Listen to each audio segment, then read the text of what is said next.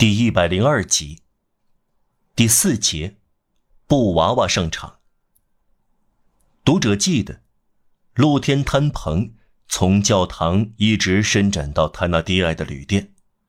由于有产者望午夜弥撒即将经过，这些摊点都点亮了蜡烛，放在漏斗形的纸罩里，正像此刻在泰纳迪埃酒店里吃饭的小学教师所说的那样。这能产生一种魔力。相反，天空看不到一颗星星。最后一个摊棚正好搭在泰纳迪埃夫妇的大门对面，卖小摆设、假首饰、玻璃制品、白铁的精巧玩意儿闪闪发光。货摊前排，商贩将一只极大的布娃娃放在前面，衬上白毛巾。布娃娃高两尺，穿一件粉红皱纱连衣裙，头上是金色的乱发，那是真的头发，眼睛是珐琅制的。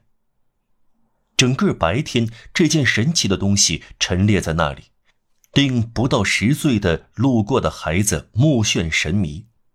可是，在蒙菲妹却找不到一个母亲，要么有钱，要么大手大脚，能买给她的孩子。艾布妮娜和阿泽尔玛欣赏了好几个小时，而科赛特也确实偷偷的大胆瞧过几眼。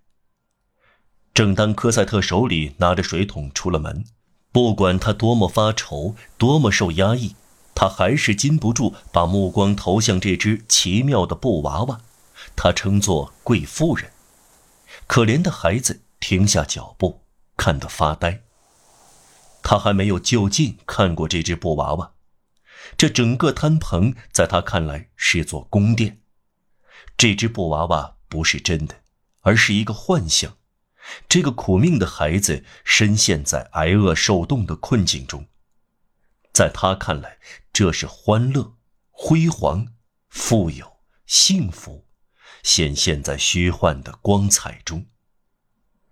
科赛特以孩子天真的忧虑的洞察力，衡量隔开他和这只布娃娃之间的深渊。